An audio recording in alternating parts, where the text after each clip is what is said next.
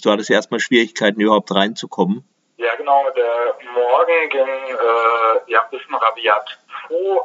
Sowohl die Mandic-Anhänger äh, waren äh, sehr früh da, aber auch äh, andere Beobachter des Prozesses.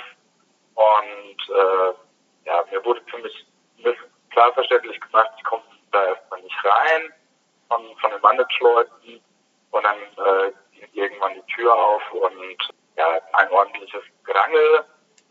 Und dann hätte, war noch ein Platz frei und für die Presse. Und, ähm, dann wurde sich entschieden, eben die BZ vorzulassen, die äh, ein bisschen später kam.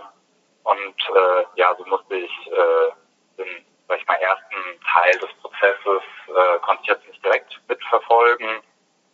Nochmal da eingehakt, ich habe das gar nicht mitgekriegt, dass jetzt die AfD das Hausrecht im Amtsgericht hat.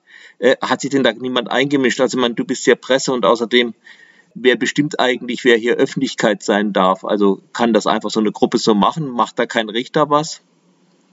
Hm, na, die Entscheidung ähm, scheint mir, dass das halt der Herr Richter Schuller getroffen hat, wer von diesem Presseorgan reinkommt.